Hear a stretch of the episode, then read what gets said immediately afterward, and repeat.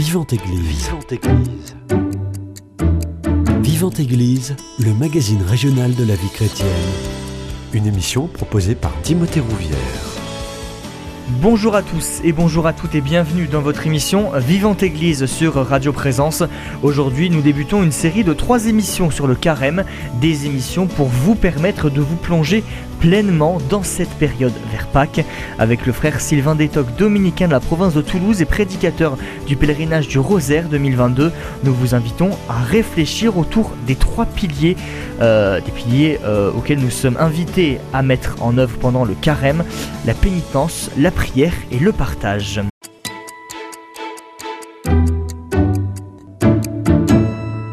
Frère Sylvain Détoc, bonjour à vous. Bonjour Timothée. Avant de rentrer dans le vif du sujet, il convient peut-être de rappeler à nos auditeurs ce que signifie le carême pour les chrétiens. Ben c'est très facile, carême ça dérive d'un mot qui signifie tout simplement 40 et euh, qui désigne cette période de 40 jours qui nous prépare à Pâques, au cours de laquelle en particulier nous allons accompagner les catéchumènes qui vont recevoir le baptême dans la vigile pascale, la nuit euh, de Pâques. Hein. Et ça fait longtemps dans la vie de l'Église, de nombreux siècles, qu'on s'est rendu compte que non seulement ça faisait du bien aux catéchumènes de se préparer euh, de cette façon, mais que ça faisait du bien aussi à nous qui sommes déjà baptisés de, reprendre ce chemin hein, et euh, de nous préparer par un entraînement à la conversion chaque année euh, pour bien renouveler aussi les promesses de notre baptême dans la nuit de Pâques. Pourquoi c'est important de se rappeler les promesses de son baptême, justement? Bah Parce que la vie terrestre, elle se, elle se déploie dans l'espace et dans le temps, hein, et qu'il y a une croissance qui se fait.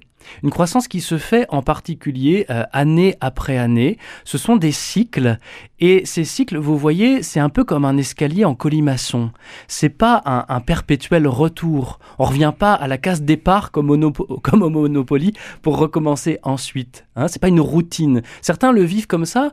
Euh, c'est un peu euh, la tentation qu'on peut tous avoir. Mais en réalité, année après année, il y a une croissance qui s'opère. Hein. Euh, j'utilise l'image de l'escalier en colimaçon parce que ça tourne, hein, mais à, mesure qu'on tourne, à chaque fois qu'on accomplit une, une révolution, eh bien on s'élève d'un étage. Et donc le temps passe et la grâce de Dieu fait son œuvre en nous. On aimerait bien nous que ça aille très très vite, on voudrait des, des conversions fulgurantes, ça existe hein, dans l'histoire de l'Église, dans nos vies, toutes sortes de témoignages comme ça dans les vies de saints. Hein. Mais euh, de fait, le mode ordinaire de l'action de la grâce de Dieu en nous, c'est de travailler dans le temps. Hein. Dieu est patient, plus que nous, probablement, sous cet angle.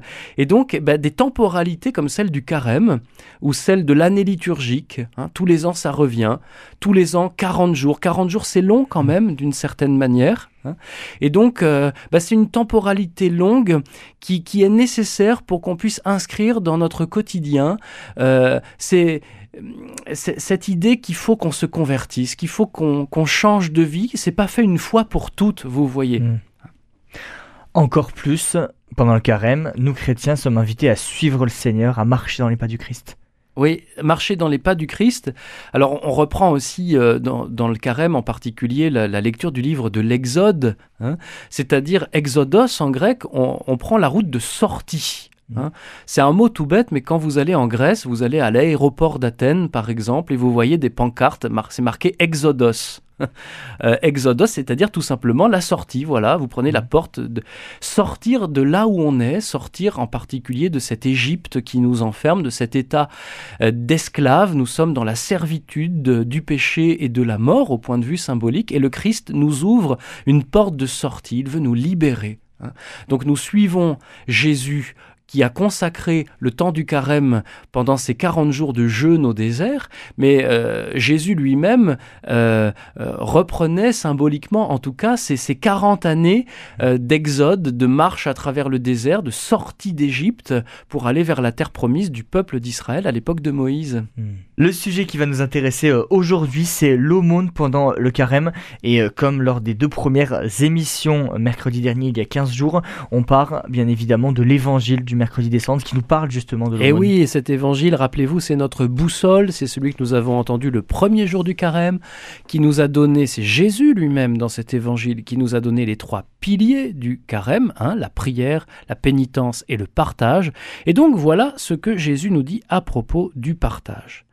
Quand tu fais l'aumône, ne fais pas sonner la trompette devant toi, comme les hypocrites qui se donnent en spectacle dans les synagogues et dans les rues, pour obtenir la gloire qui vient des hommes. Amen, je vous le déclare, ceux-là ont reçu leur récompense. Mais toi, quand tu fais l'aumône, que ta main gauche ignore ce que fait ta main droite. Ainsi, afin, pardon, que ton aumône reste dans le secret. Ton Père qui voit dans le secret te le rendra. Hmm.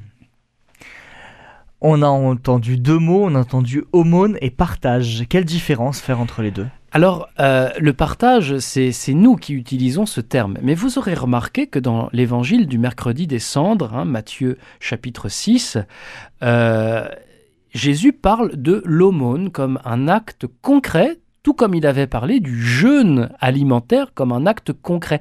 Et c'est un petit peu le même rapport, si vous voulez, que entre le jeûne et la pénitence ou la cèse au sens large, hein, euh, où on a un acte concret qui porte sur l'alimentation, mais qu'on peut étendre euh, à toute forme de jeûne. hein. Bien, le partage, c'est pareil.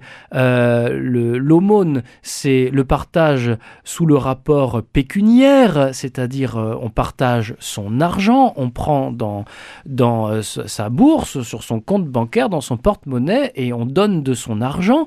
Mais on peut étendre aussi, bien sûr, cette notion à euh, toutes sortes de réalités, non seulement matérielles, je peux partager des biens que j'ai, euh, euh, je sais pas, euh, ouvrir ma maison, euh, ma table, partager mes repas, que sais-je encore, hein mais on peut aussi être généreux de son temps.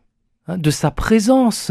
hein. Donc c'est quelque chose de, de très extensible. Mais j'attire immédiatement votre attention sur euh, le même phénomène que celui euh, dont nous avions parlé à propos du jeûne. hein. Il, il faut prendre garde à ne pas trop vite étendre ce sens. Sinon, on va euh, diluer ce que l'Évangile euh, évoque dans des pratiques finalement très abstraites, très éthérées, et au bout du compte, il reste plus grand-chose. Franchement, c'est euh, ce dont a souffert euh, l'Église, je crois, depuis un, un certain temps, c'est qu'à force de d'ultra-cérébraliser notre discours, hein, nous avons asséché nos pratiques jusque dans la liturgie, dans les sacrements. Hein. Et du coup, euh, ben, euh, le, le danger, c'est que euh, le mouvement de balancier se fait dans l'autre sens après coup et d'une façon un peu violente. hein. C'est c'est le retour du refoulé, un phénomène qu'on connaît bien par ailleurs en, en psychologie. Et donc, euh, bah, ce qui a été évacué revient d'une façon un peu sauvage, un peu violente, un peu désordonnée, avec une accentuation sans doute trop excessive du coup sur, par exemple, bah, la pénitence alimentaire. Bah, Il n'y a pas que sur l'alimentation que peut porter le jeûne. hein. Bien, de même, il n'y a pas que sur le partage de mon argent que peut porter la notion de partage. Mais il faut quand même inclure cette dimension-là. Et concrètement, ben, l'Église, elle a toujours eu euh, à l'esprit, elle, elle elle n'a jamais perdu de vue le fait que dans la vie chrétienne, dans la vie de la communauté chrétienne, depuis l'époque des apôtres, il y a des, des partages qui passent par le fait de donner de son argent aussi. hein. Vous vous rappelez Paul qui évoque dans ses lettres des quêtes qui ont été faites par des communautés chrétiennes pour aider d'autres communautés chrétiennes. Eh Bien, c'est ce que nous faisons aussi. Spécialement pendant le carême, il y a des Mhm. quêtes qu'on appelle les quêtes impérées dans, dans le langage technique de l'Église, c'est-à-dire des quêtes où on doit donner pour telle ou telle œuvre. hein. Et en général, ce sont les évêques euh, euh, qui décident, ben voilà, je sais pas, par exemple, qu'on va donner pour venir au secours des chrétiens d'Orient ou des euh, personnes qui ont été victimes, je sais pas, du séisme en Mhm. Turquie et en Syrie, hein, ou euh, pour les lieux saints euh, de Jérusalem. Mais euh, c'est concret. hein. Le denier de l'Église, Hmm. euh, c'est concret. Et ça consiste bien à donner de l'argent parce que, ben, chers frères et sœurs qui nous écoutez, euh, l'Église n'est pas une institution qui vit de subventions. L'Église vit uniquement, c'est un corps vivant. Vous êtes les membres de ce corps et la vie de l'Église, eh bien, elle ne peut pas se faire uniquement, euh, euh, voilà, de façon comme ça angélique ou éthérée. Nous ne vivons pas d'amour et d'eau fraîche. Monsieur le curé ne vit pas d'amour et d'eau fraîche. Hein. Il vit aussi concrètement du partage des, biens dans le cadre de la communauté chrétienne. Hein. Mm. Donc il y a toutes ces dimensions-là. Et peut-être que vous vous souvenez qu'autrefois, eh bien, il y avait euh, dans le, ce qu'on appelait la chrétienté, au temps où même le système politique était structuré par euh, la religion, ce qui n'était pas forcément une bonne chose en soi. Euh, L'Église, dans sa doctrine sociale, a mis les choses au point depuis lors. Hein. Euh, mais avant que l'Église et l'État ne soient séparés, il y avait un impôt hein, qu'on appelait la dîme. Hmm. Ben, cet impôt, en fait, on peut en trouver l'origine dans l'Écriture sainte elle-même. Hein. C'est que les membres du peuple de Dieu, effectivement, donnaient un dixième, un dixième, c'est beaucoup, hein, un dixième de leurs ressources, euh, d'une manière ou d'une autre. Hein. Et moi, je connais aujourd'hui des gens euh, qui sont des chrétiens fervents et qui pensent que c'est important pour eux, c'est pas demandé par l'Église, mais ils pensent que c'est important pour eux, de même que c'est pas demandé par l'Église de jeûner deux jours par semaine ou, plus encore, mais pour ces gens-là, ça fait partie de leur parcours de foi, de conversion. Mais ils pensent que c'est important de donner, par exemple, un dixième de leur salaire. Alors c'est pas demandé encore une fois, c'est beaucoup, c'est très généreux, hein. mais vous voyez, ça existe et il faut pas trop évacuer d'abord ce côté concret hmm. des efforts de carême. L'aumône vient du grec éléo qui veut dire j'ai compassion et de sa dérive latine élémosina qui veut dire miséricorde et pitié. Euh, en gros, l'aumône, c'est un acte de compassion envers les plus démunis. Oui, c'est ce que le, pape François, quand il a ouvert le jubilé de la miséricorde, je ne sais pas si vous vous en souvenez, hein, il a attiré notre attention sur ce qu'il a appelé les œuvres de miséricorde. Hein. eh bien, l'aumône, c'est euh, peut-être la plus concrète de toutes les œuvres de miséricorde. Hein. Il y a d'autres œuvres de miséricorde, hein, on en reparlera sans doute, mais justement, la notion d'aumône, on peut l'étendre à d'autres œuvres de miséricorde, comme par exemple enseigner les ignorants, euh, s'occuper des malades, enterrer les morts, etc. il y en a plusieurs. Mais euh, peut-être que celle qui est la plus concrète et qui vient immédiatement à l'esprit, bah, c'est partager de ce qu'on a et de ce qu'on a concrètement dans nos pays. Euh, c'est ce qu'on a sur son compte bancaire, c'est ce qu'on a dans son porte-monnaie hein, ou dans ses bas de laine ou caché euh, sous son matelas ou son oreiller, que sais-je. Hein. Euh, c'est l'argent en espèces sonnantes, et trébuchantes ou en, en, virement bancaire, comme vous voulez. Hein.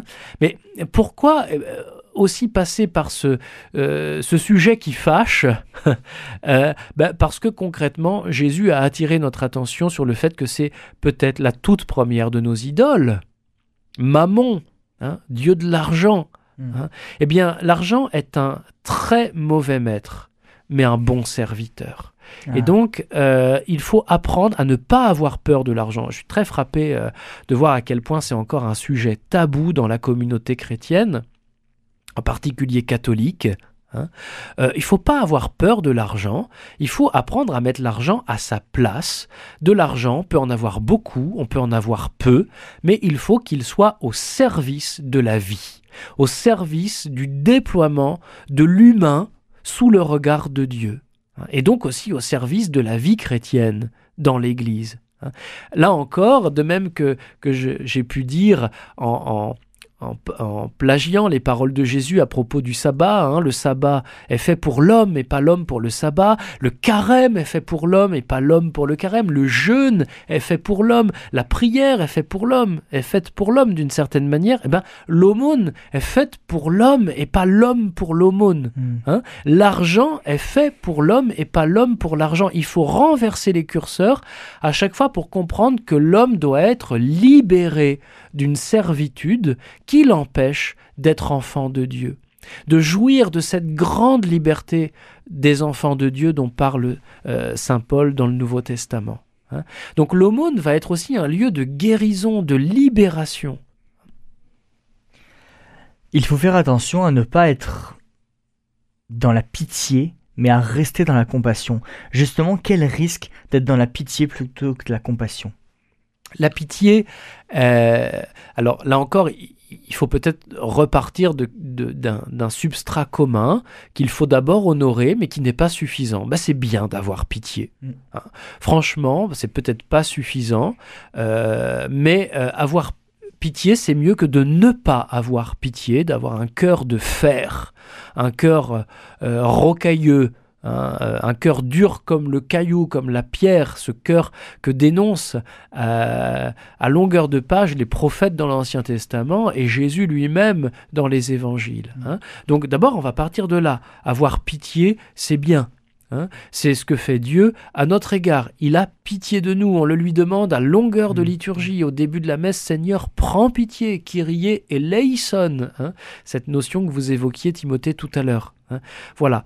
Mais cette pitié, eh bien, elle, peut rester froide si elle, si elle, reste trop distante, trop extérieure par rapport à la misère que l'on veut soulager, ou plus exactement par rapport à la personne qui souffre de cette misère que l'on veut soulager. Une œuvre de miséricorde, c'est une œuvre dans laquelle on prend pitié, dans laquelle on, est touché, on est touché par la misère de l'autre, et donc on veut soulager cette misère. Mais donc, dans un premier temps, on est touché, c'est, si vous voulez, c'est l'aspect intérieur d'une œuvre de miséricorde comme l'aumône. Hein il faut que cette œuvre soit habitée du dedans. Et eh bien, cet aspect intérieur, habité du dedans, c'est d'abord cet élan du cœur. Mon cœur a été fendu, mon cœur a été euh, euh, érodé, a été entamé par la misère de l'autre. Et donc, euh, je me laisse toucher, je me laisse saisir par cette misère comme Jésus qui se laisse toucher par la misère des gens qu'il rencontre. Mais ça, ça suffit pas. Parce que si je me laisse toucher et qu'il n'y a rien après, ah bah oui, voilà, j'ai été ému, hein, c'est très bien. Bah non, ça ne suffit pas. Hein. Maintenant, il faut que cette émotion, elle se traduise dans une œuvre de miséricorde. Et concrètement, cette œuvre de miséricorde, ça va être aussi peut-être de partager mon argent avec celui qui en a besoin. Hein. Donc, euh, euh, la différence entre la, pitié et la compassion, ben, je crois qu'elle va euh, s'établir dans le degré de, communion avec la personne qui souffre d'une certaine forme de misère et que je veux venir soulager.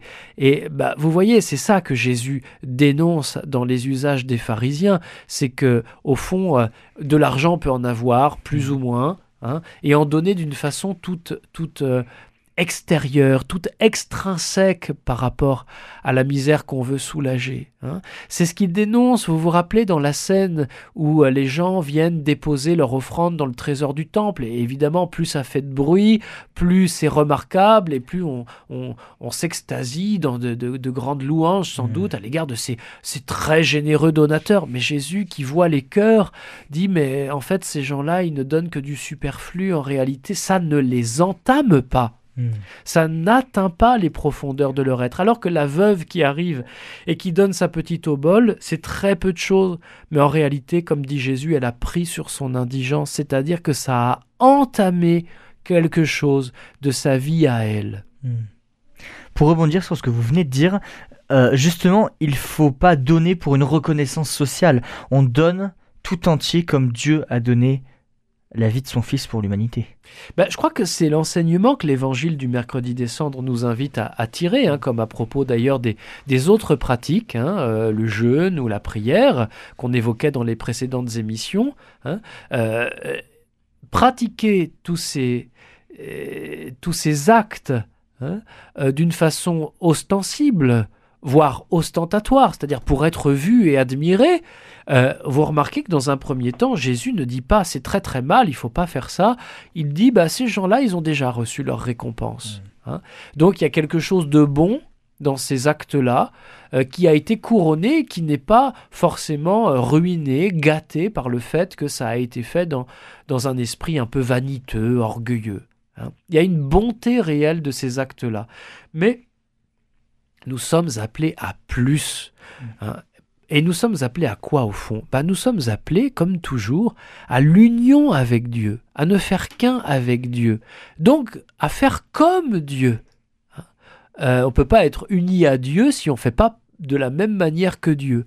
Hein. Et donc ce, chemin de l'imitation de Dieu, vous connaissez sans doute hein, ce, traité de spiritualité, euh, de ce qu'on appelle la, la moderna, hein, euh, la, pratique de la piété dans les temps modernes, et le, la Bible de ce courant de spiritualité, c'est ce qu'on a appelé l'imitation de Jésus-Christ, un petit livre euh, qui s'appelle l'imitation de Jésus-Christ. Donc on ne peut pas prétendre qu'on est uni à Jésus ou à Dieu si on n'imite pas Jésus ou Dieu. Hein.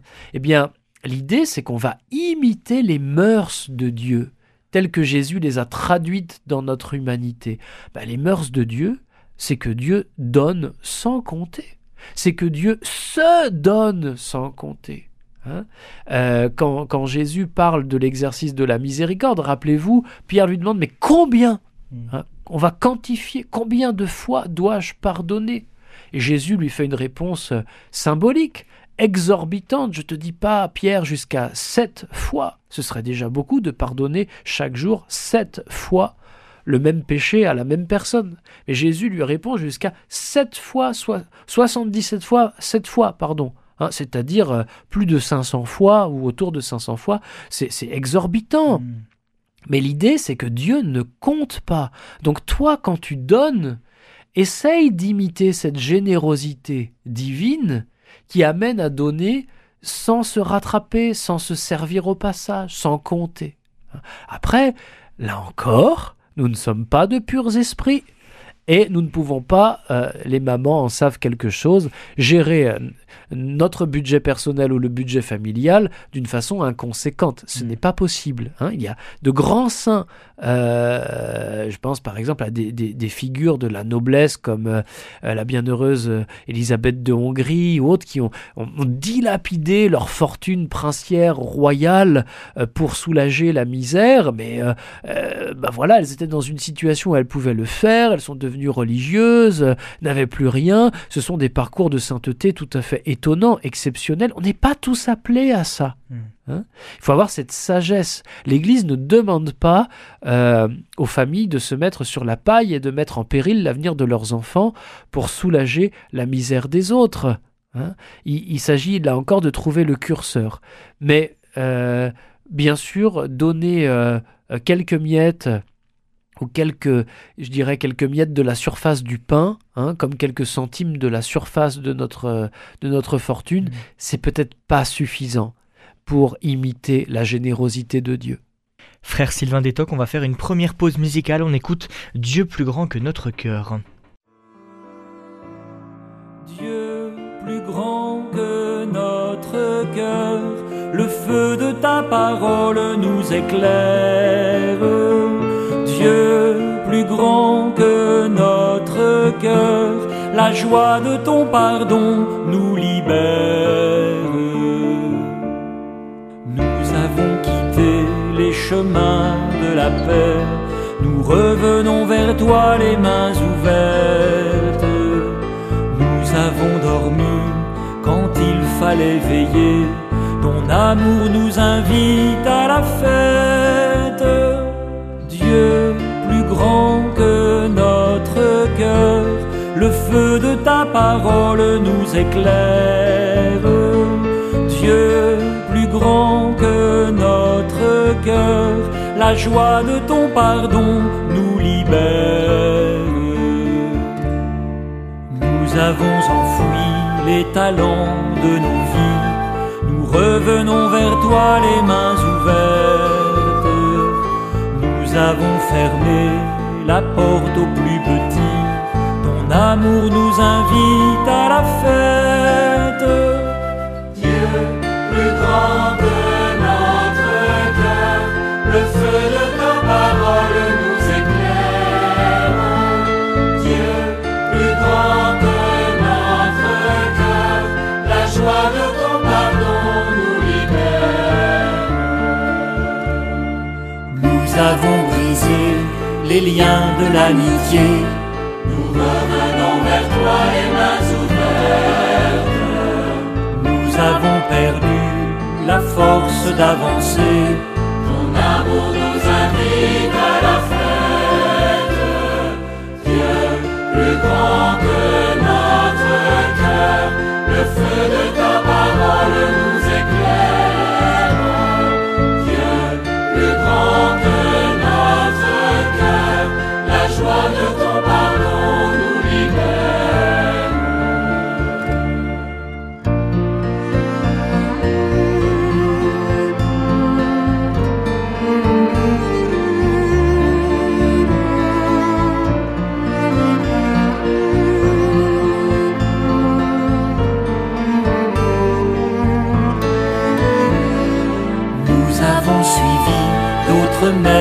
Que toi.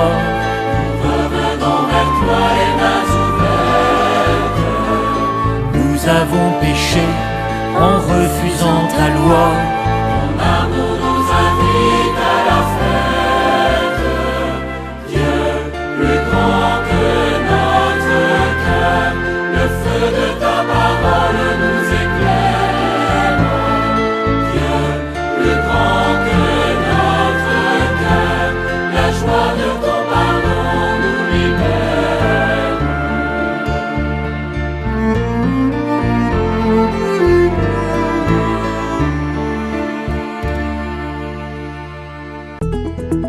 Présence à Lannemezan 92.2.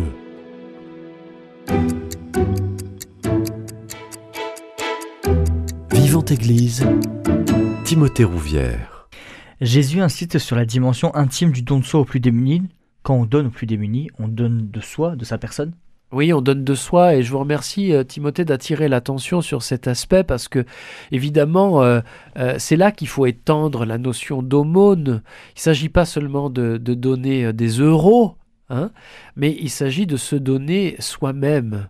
hein. La petite Thérèse disait aimer c'est tout donner et se donner soi-même. hein.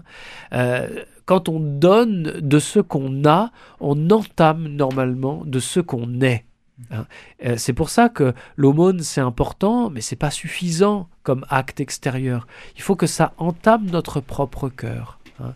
Et donc, euh, évidemment, euh, ça rejoint un petit peu la question que vous me posiez juste auparavant. Si je donne de l'argent à une personne pour l'aider, c'est bien. C'est bien, bien sûr, c'est déjà très bien, c'est mieux que de ne pas donner du tout. Mais si je le donne d'une façon inhumaine, Mm. c'est-à-dire, euh, au fond, je donne à, à- à quelqu'un dans la rue comme je donnerais à, un animal de compagnie. Ben, c'est pas possible parce que euh, rien n'a plus de valeur que la relation. Ce qui va faire du bien, ce qui va guérir, ce qui va humaniser une personne qui est dans cette situation, c'est l'humain. Mhm. Et l'argent en fait partie. Mais l'argent n'est pas le tout de l'humain. Hein. Ce qui est inestimable, on le sait très bien, c'est la relation. hein. Euh, une personne privée de la relation, euh, c'est une personne en souffrance. Donc l'idée, ça, ça va être aussi d'apprendre à se donner soi-même Mm. en, en donnant de son temps, en donnant de son affection, en donnant de sa disponibilité. Et, et vous savez, quand on a fait cette expérience, moi je me souviens euh, euh, quand j'étais étudiant, euh, bah, c'était il y a quand même déjà quelques années, euh, d'avoir participé à des maraudes, à des, des, des services du petit déjeuner au sans domicile fixe dans une paroisse. Eh bien, parfois c'est dur parce que euh, ces gens-là ne sont pas là pour vous dire merci. Et parfois, d'ailleurs, ils n'aiment pas la manière dont vous les servez et ils s'en plaignent. C'est un peu dur à entendre. Hein et voilà, c'est c'est un lieu où on est raboté dans notre affectivité et où on peut découvrir bah, ce qu'a été aussi pour Jésus le fait de se donner soi-même à des personnes qui ont été terriblement ingrates avec lui, puisque bah, nous allons entrer bientôt dans la semaine sainte, euh, qui commence par l'évangile euh, euh, des, des rameaux, puis de la passion, bon, bah, et qui nous amène à saisir que les personnes qui ont réclamé la mort de Jésus c'était les mêmes personnes, en tout cas les mêmes foules, qui ont acclamé Mm. la seigneurie de Jésus auparavant et qui ont bénéficié de son immense générosité, des miracles, des guérisons, voire des résurrections que Jésus a opérées, des multiplications de nourriture, la multiplication des pains, des- des- le, le- vin donné généreusement à Cana. C'est les mêmes, c'est les mêmes qui ont montré tant d'ingratitude à l'égard de Jésus. Eh bien, quand nous faisons cette expérience de l'ingratitude, vous savez, il y a, il y a des personnes qui, qui vont en, en faire un raisonnement. Ah, moi, je, je ne donne plus parce que euh, je me suis rendu compte que les personnes auxquelles on donne, eh ben, en fait, euh, elles trichent ou... euh, et alors Quelque part, c'est plus notre problème. Mm. Hein et, euh, et Jésus n'a pas raisonné de cette manière quand il a donné non seulement ce qu'il avait, mais ce qu'il était. Hein, euh, dans sa passion, euh, c'est pas dit quand même ils sont ingrats donc je vais je vais pas tout leur donner. Bah non. hein. Et puis Père pardonne-leur, ils ne savent pas ce qu'ils font. Alors euh, soyons remplis du Christ. Le, carême c'est l'occasion de d'aller davantage dans ce sens. Soyons remplis du Christ. Essayons de laisser l'esprit de Jésus déborder en nous dans cette générosité qui petit à petit bien emporte aussi tous nos calculs.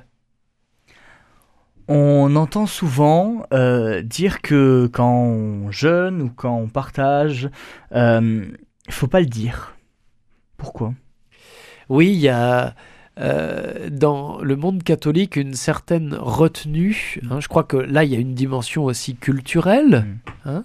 Euh, il y a des villes euh, qui sont plus réputées que d'autres pour euh, ce, ce- ce mode de comportement. hein. Mhm. On dit les gens de telle ville, euh, euh, ils affichent pas euh, leur richesse. C'est la que- pudeur. oui, une Mhm. forme de pudeur. Alors que dans telle autre ville, au contraire, il faut montrer ce qu'on a. Ou voilà, c'est vrai aussi peut-être à l'échelle des civilisations. Mhm. C'était sans doute vrai à l'échelle de, de la civilisation orientale dans laquelle Jésus a vécu, où il faut montrer ce qu'on a. Hein Euh, et donc montrer aussi ses actes de générosité, de bienfaisance, Euh, ça fait partie de la manière d'être. Et, là, bon bah, la parole de Dieu qui s'est incarnée en Jésus, elle, elle- nous rappelle que bah, ce que Dieu voit et ce qu'il restera au terme de notre vie terrestre, hein, c'est ce qui s'est joué dans les profondeurs de notre cœur.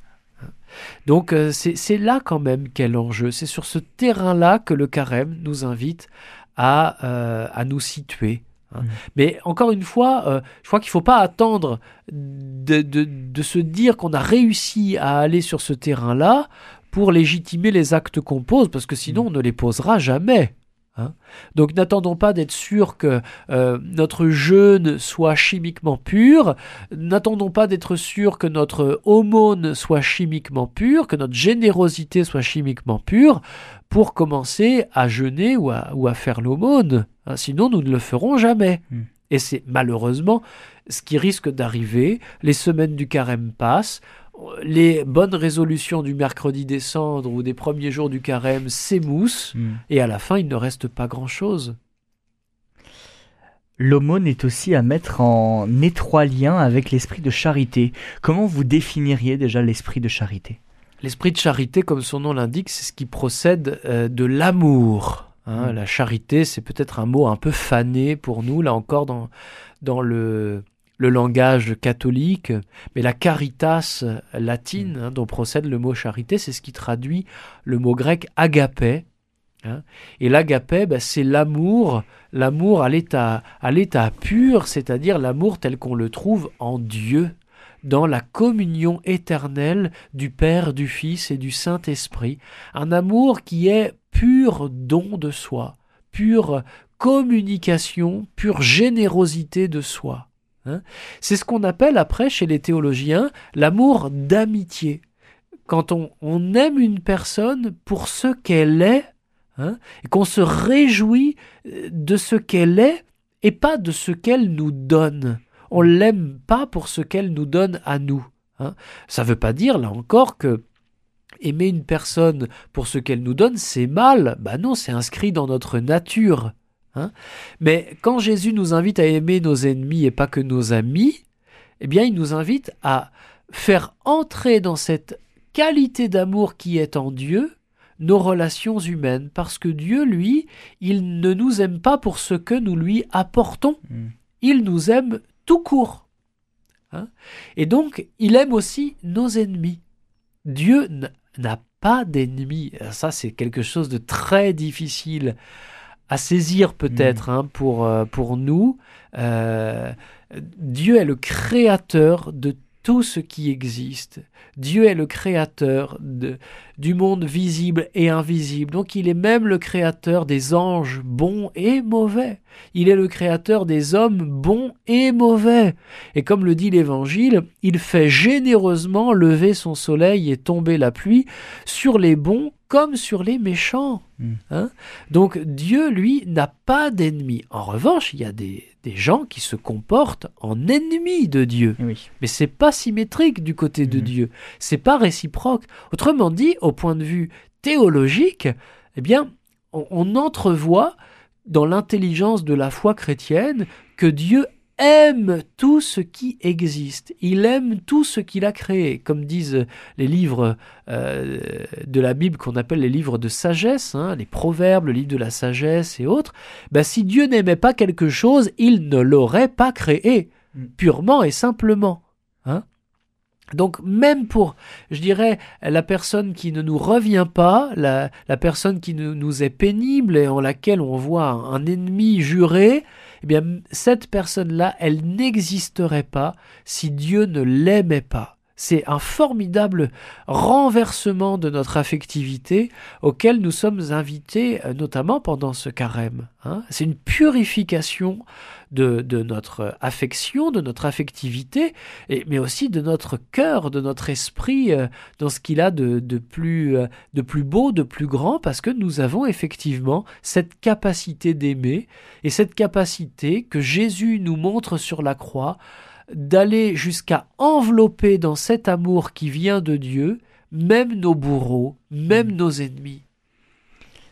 Il y a des personnes qui donnent beaucoup, surtout dans l'Église, certaines fois pour, pour euh, pallier à certains manques. Il y a aussi le risque de trop donner et de s'oublier. C'est possible, oui, effectivement. Euh, il y a ici une vertu qui doit fonctionner, et pas seulement dans le domaine de l'aumône, c'est la vertu de prudence. Hein? Euh, bah oui, quand on, on a des enfants à charge, par exemple, euh, euh, ou quand on doit subvenir à ses propres besoins, on ne peut pas tout donner aveuglément. Hein. ce n'est pas demandé par l'Église. Hein. Il y a une sagesse à trouver. Et ce curseur-là, c'est à chacun qu'il appartient de le placer et de le placer librement. Hein. Comme je le disais à propos du jeûne dans la première émission, euh, ceux qui en font beaucoup ne sont pas loués, ceux qui en font peu ne sont pas blâmés. Mmh. Hein. Donc euh, ici, l'Église va renvoyer chacun à sa propre conscience. Hein. Simplement, ce que l'Évangile nous dit, Hein, c'est que bien la mesure dont nous nous servons pour les autres, c'est euh, de cette mesure-là que Dieu se servira pour nous. Hein. Donc, euh, plus nous sommes généreux, et plus nous serons l'objet de cette générosité. Mère Teresa disait, je crois, hein, que tout ce qui n'est pas donné est perdu. Mais attention, on peut peut-être pas donner tout ce qu'on a. Je ne sais pas, par exemple, si on a une résidence secondaire, on n'est pas tenu de la vendre mm. et de donner l'argent aux pauvres. Si on veut le faire, c'est un magnifique acte de générosité. On peut imaginer que dans des situations d'extrême détresse, au point de vue d'une société tout entière, des personnes riches vendent euh, des comme ça des propriétés et donnent l'argent aux pauvres. Bravo, c'est remarquable. On ne dira pas euh, le contraire et on n'encouragera pas la personne à ne pas le faire. Mm. Mais on peut aussi garder cette propriété et l'utiliser non seulement pour soi-même, mais aussi pour faire du bien aux autres, pour peut-être donner à des enfants qui n'auront pas la possibilité de partir en vacances bah, l'occasion d'aller passer un week-end à la mer ou à la montagne, que sais-je. Hein. voilà, il faut être inventif dans la générosité, il faut être créatif. Hein. et je crois que l'Esprit Saint ne, manque pas de ressources mmh. pour nous suggérer euh, cette créativité. Et tout de suite, une deuxième pause musicale ouvre mes yeux, Seigneur.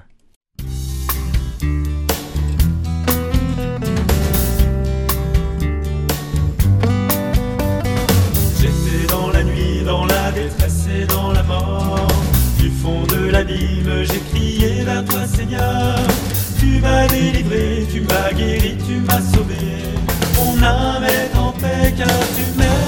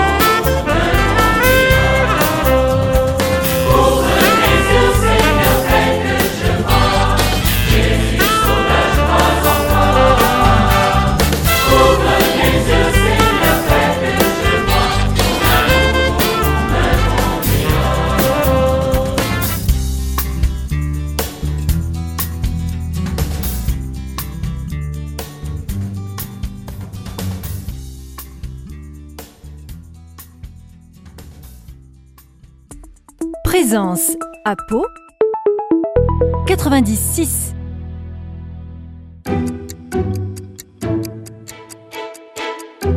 Vivante Église, Timothée Rouvière. On l'a dit, être charitable, c'est ne pas être indifférent à la souffrance euh, des autres. Euh, mais il y a tellement de souffrance dans le monde. Comment savoir à qui donner? Euh, c'est la, la parole de Jésus hein, dans l'évangile euh, du lundi saint, Mhm. euh, quand, quand Marthe de Béthanie répand sur les pieds de Jésus un parfum extrêmement coûteux, très cher, hein, et donc on s'émeut dans l'entourage de Jésus, en particulier Judas l'Iscariote, hein, le, le traître, on s'émeut de ce que cet argent a été gaspillé. Et, et Jésus répond cette phrase étonnante, hein, les pauvres, oui, cet argent on aurait pu l'utiliser pour soulager les pauvres. C'est vrai, Mhm. mais Jésus répond, bah, les pauvres, euh, vous, vous en aurez toujours avec vous. En, en quelque sorte, vous pourrez toujours me soulager à travers les pauvres. Mais ce que vient de faire cette femme, l'acte qu'elle vient de poser, c'est en vue de ma sépulture. Hein, Jésus va être Mhm. mis à mort quelques jours plus tard. hein, et donc c'est pour ça que cet évangile, on le lit au début de la semaine sainte. Hein. et euh, donc il, faut faire attention à ne pas opposer la générosité à opposer de la générosité à une autre forme de générosité. hein. et, et par exemple d'opposer la générosité pour Dieu à la générosité pour les autres.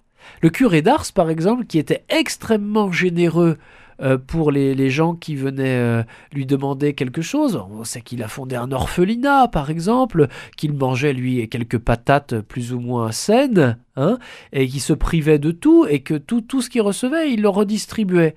Mais attention, pour ce qui était de la liturgie et du service euh, rendu à Dieu dans le culte et la liturgie, il voulait que les ornements soient beaux, que euh, euh, les, les, ce qu'on appelle la vaisselle liturgique, c'est pas un mot très joli, mais c'est un terme technique, hein, donc les calices, les patènes, tout ça, que ce soit dans des beaux matériaux, que ce soit bien entretenu, parce qu'il fallait que la liturgie soit belle, d'une beauté qui, qui aide l'assemblée Mhm. à se tourner vers Dieu, à célébrer Dieu, à le magnifier. Hein bon, bah, c'est comme ça que le curé d'Ars a, a raisonné. Par- Par exemple, si on remonte des siècles avant le curé d'Ars, Saint Jean Chrysostome, qui était l'archevêque de Constantinople, le patriarche de Constantinople piquait des colères contre euh, l'impératrice et la cour impériale à Constantinople qui ne soulage- soulageaient pas assez euh, les pauvres, hein, qui n'honoraient pas assez le Christ dans les pauvres et qui se glorifiaient d'avoir des liturgies somptueuses dans la basilique de Constantinople, hein, à Sainte-Sophie, euh, euh, des, des mosaïques sublimes, euh, des, des ornements et des, objets liturgiques extraordinairement rutilants, etc. Et, et- et Jean Chrysostome hurlait en disant mais, mais, mais le même Christ que vous, vous pensez honorer dans, dans, dans le calice à l'autel, hein, eh ben c'est le même Christ que vous déshonorez dans les pauvres. Donc, vous voyez, je crois que quand on met ensemble le curé d'Ars et Jean Chrysostome, on comprend qu'il faut trouver, là encore, d'une façon prudente, hein, euh, la manière dont on va placer les curseurs pour pouvoir honorer les pauvres sans en même temps euh, fonctionner à la manière des vases communicants et se dire bon ben voilà on va on va vendre euh, tout ce qu'on a euh, dans la liturgie par exemple aux enchères et puis ensuite on célébrera euh, misérablement. C'est pas ce que l'Église euh, invite à faire c'est sûr hein. mais vous voyez il faut pas opposer les modes de générosité. Il y a une générosité pour Dieu dans la liturgie et la prière hein. Euh, et cette générosité, euh, bah, c'est celle aussi de nos ancêtres qui ont fait des dons pour qu'on construise des églises, pour qu'on bâtisse des cathédrales avec de très beaux vitraux, avec de très belles peintures, etc., de magnifiques œuvres d'art qui nous sont confiées aujourd'hui. C'est un patrimoine. Hein, qui ont fait des dons pour qu'on ait de beaux calices, de beaux ostensoirs, etc., pour bien célébrer l'Eucharistie, bien vénérer, adorer le Saint-Sacrement, etc. Très bien, hein euh, mais il faut aussi avoir à l'esprit hein, euh, euh, ce, cet honneur, cette générosité qu'on doit au Christ dans les pauvres. Autrement dit, hein, pour le dire d'une façon peut-être un petit peu osée, audacieuse, mais je crois qu'elle permettra euh, à nos auditeurs de, de la garder à l'esprit, je crois que là, la doctrine sociale de l'Église, elle nous fait entrer dans une... euh, une représentation des choses qui nous montre que le royaume de Dieu, il est ni de gauche, ni de droite, ni du centre. Il est d'en haut. Hein, Il est d'en haut. Et il faut que nous apprenions à soulever la gauche, la droite et le centre vers le haut. Hein, pour que, bah, quelles que soient nos, opinions politiques, et là encore, dans l'Église, on a droit d'avoir diverses opinions politiques. Ça s'appelle la doctrine sociale de l'Église. hein. Il n'y a pas de modèle euh, absolu en la matière, en démocratie, pour l'Église. Et euh, quelles que soient nos opinions politiques, bah, de toute façon, il faut les évangéliser. Il faut que l'Évangile vienne mettre sa lumière dans, dans toutes ces manières que nous avons d'administrer la société, de penser le gouvernement de la société, pour que aussi bah, l'Évangile resplendisse aussi bien dans nos églises que euh, à l'extérieur de nos églises, et que les pauvres, que le Christ qui est honoré dans nos églises soit honoré dans les pauvres. Est-ce que nous devons être charitables avec tout le monde? On dit souvent aime ton prochain comme toi-même. Oui, euh, là je crois que euh, si nous voulons imiter les mœurs de Dieu, comme je le disais tout à l'heure, hein, euh, nous ne pouvons pas avoir de restrictions. Mm. hein. Attention, ça ne veut pas dire euh, qu'il faille, euh, au nom de la charité, au nom du rayonnement de, de l'amour, bah, qu'il faille ignorer la justice, par exemple. hein. Euh, quand une personne a commis un crime, cette personne, elle est punie. Hein, par exemple, euh, elle va en prison. Bon, euh, c'est juste. C'est une peine qui est infligée et qui est censée euh, compenser autant que faire se peut, réparer. Il y a des peines, par exemple, sous forme d'amende, il y a des peines sous forme d'emprisonnement, de, de- travaux euh, d'intérêt public, etc. C'est l'exercice de la justice. Il faut réparer autant que possible les dégâts qu'on a causés. Alors après, il y a des dégâts qu'on ne peut pas réparer. hein. Donc c'est pour ça que, ben voilà, on- on trouve des peines compensatoires. On, on essaye de compenser au- autant que possible. Mais vous remarquerez que même quand on, on envoie une personne en prison, eh bien, l'Église se bat pour que euh, ce statut ne soit pas un statut inhumain. Mm. Hein, euh, nos prisons doivent être humanisées, c'est évident. hein. Euh, moi, j'ai la chance de vivre avec des, frères dans ma communauté qui sont aumôniers de prison et qui essayent, à leur mesure, d'aller humaniser ce qui est vécu en prison par le ministère de, de- d'aumôniers de prison, tout simplement. hein. Parfois, les prisonniers qui, qui les reçoivent euh, ne sont pas chrétiens, et même beaucoup d'ailleurs ne sont pas chrétiens, simplement une visite, un peu d'humanité qui, qui, viennent soulager cette, solitude et cette détresse, cette souffrance. Bien, voilà, c'est une œuvre de miséricorde, visiter les malades, visiter les prisonniers. Jésus en parle dans, euh, euh, l'évangile de, Saint Matthieu, euh, où il est question de notre comportement et ce comportement qui sera pesé au terme de notre histoire. Hein Euh, voilà, c'est pas en faisant de, de, de grandes prières ostentatoires, des aumônes ostentatoires, des jeûnes ostentatoires, mais c'est en soulageant la misère, hein, c'est en allant visiter les prisonniers, en donnant à ceux qui ont faim, à ceux qui ont soif, etc., que, que nous faisons resplendir l'évangile pour tous. hein. Donc vous voyez, je crois que il faut pas tomber là encore dans une conception euh, euh, angélique de l'exercice de la charité, hein, de la générosité, de l'aumône. La justice doit être honorée. Mais la miséricorde, c'est pas une conception angélique, Mm. c'est une conception évangélique. hein. Nous ne sommes pas de purs esprits, nous ne planons pas, nous savons qu'il faut prendre en considération bah, la réalité quotidienne autour de nous, mais il faut évangéliser cette réalité quotidienne en, en mettant la lumière de l'évangile bah, partout où il y a des ténèbres à éclairer. La dernière encyclique du pape François, Fratelli Tutti, nous invite aussi à la bienveillance, la paix, la fraternité et l'amitié sociale. Oui. C'est quelque chose qui est très actuel. C'est extrêmement important pour nous chrétiens de découvrir que, euh, et le pape François oriente de toute évidence son pontificat dans ce sens, hein, euh, nous ne sommes pas une secte. Nous ne sommes pas repliés sur nous-mêmes. L'évangile, euh, la vie chrétienne, ça ne consiste pas à se protéger du monde. Ça consiste à offrir au monde le salut, hein, à offrir au monde la lumière. Le combat spirituel, il est dans le fait que ce monde n'en veut pas forcément de cette lumière. Ce Mm. monde n'en veut pas forcément de ce salut, mais ça- depuis l'époque des apôtres, depuis l'époque de Jésus sur la croix, c'est le même combat dont nous prenons notre part et il se rend peut-être plus sensible ce combat pendant le carême. hein. Mais la vie chrétienne, c'est pas lutter contre des forces euh, obscures, euh, contre euh, un monde autour de nous qui serait méchant. Ça, c'est une secte qui s'appelle les gnostiques. Hein, euh, que euh, euh, les pères de l'Église, dès le deuxième siècle, ont dû euh, réfuter. On l'a retrouvé sous toute forme de, sous toutes sortes de formes tout au long de l'histoire de l'Église. C'est pas ça l'évangélisation. L'évangélisation, c'est offrir au monde une parole de salut. Et donc, cette parole, euh, cette démarche ne peut se comprendre que sur le socle d'une formidable bienveillance, d'une formidable fraternité, amitié à l'égard de tous les hommes, parce que en chacun nous reconnaissons une créature bien-aimée de Dieu. 1 Timothée 2.4, Dieu veut que tous les hommes soient sauvés. C'est ce que l'Église appelle l'offre universelle de salut. hein. le salut, c'est pas que pour euh, euh, les, les- les- les catholiques euh, ou les chrétiens au sens plus large du terme, c'est pour tous les hommes. Après, ce que chacun en fait, ce que chacun accueille dans son cœur de ce salut, ça, ça se jouera au terme de l'histoire de chacune et de chacun dans un jugement qui est le jugement de Dieu, qui n'est pas notre jugement à nous. hein. c'est Dieu qui sonde les reins et les cœurs, dit l'Écriture sainte, et donc nous remettons cela à Dieu.